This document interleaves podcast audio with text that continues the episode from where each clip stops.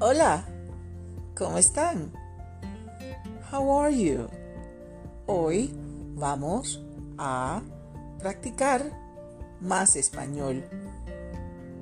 Los verbos saber y conocer. Hey, we are going to practice today the verb to know. But guess what? Just like ser and estar, we require two verbs. Because ser and estar, remember what it is?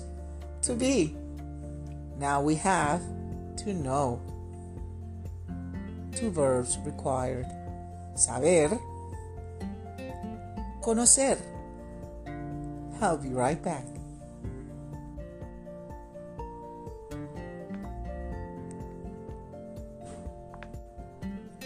We mentioned that el verbo saber y conocer, to know, is simply to know, yet it requires two verbs. Saber, conocer. In Spanish, these are two verbs that can be translated, as I have stated, to know in English. These are saber and conocer. They have two different meanings, however. Ay, caramba, now what? Don't worry, we're gonna get there. Saber, to know, requires fact, information, or how to do something. Let's conjugate the verbs. Don't forget the pronouns. Yo sé. I know. Tú sabes. You know. Él sabe. He knows. Ella sabe. She knows. Usted sabe. You, formal, know. Nosotros, nosotras, sabemos. It includes you. Yes, I always say that to remind you that when it has most, it includes you. We know. Vosotros, vosotras, sabéis. The formal you all know. Ellos, ellas saben. They know. Ustedes saben. All of you know. Get it? Tell me how it goes. Yo sé, tú sabes, él sabe, ella sabe, usted sabe, nosotros, nosotras sabemos. Vosotros, vosotras sabéis. Accent on the E, acento en la E. Ellos, ellas saben. They know.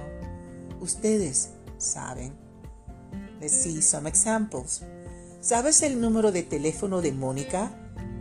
¿Sabes el número de teléfono de Mónica? Do you know Monica's telephone number?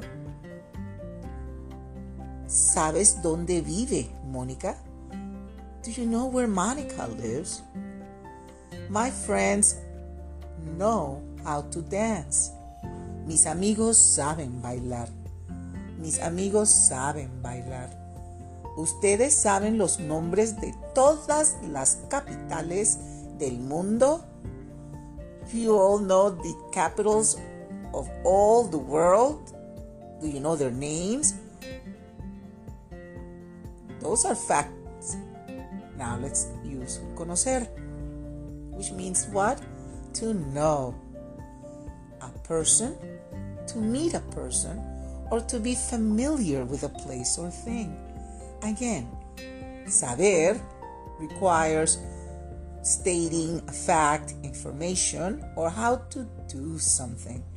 Now we're going with conocer.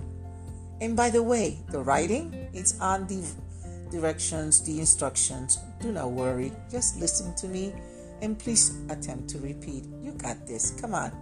Conocer. To know a person, to meet a person, or to be familiar with a place or thing.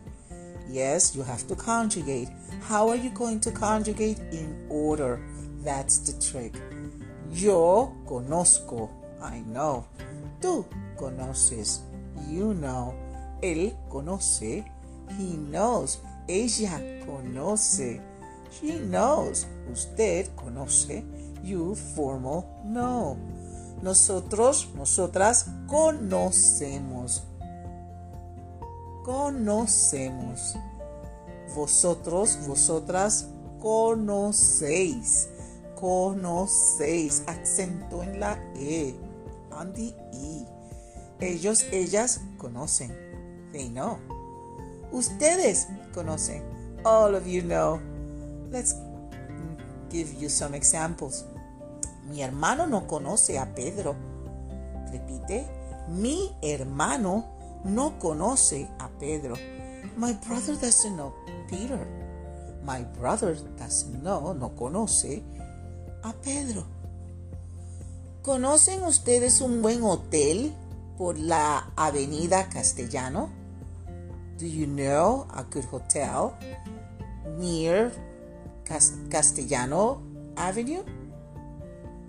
Yo conozco bien la ciudad de París. Yo conozco bien la ciudad de París. I know Paris well. Or literally, I know the city of Paris. Ciao. I'll be back. Hope you're enjoying this lesson, which is brought to you by Anchor. Música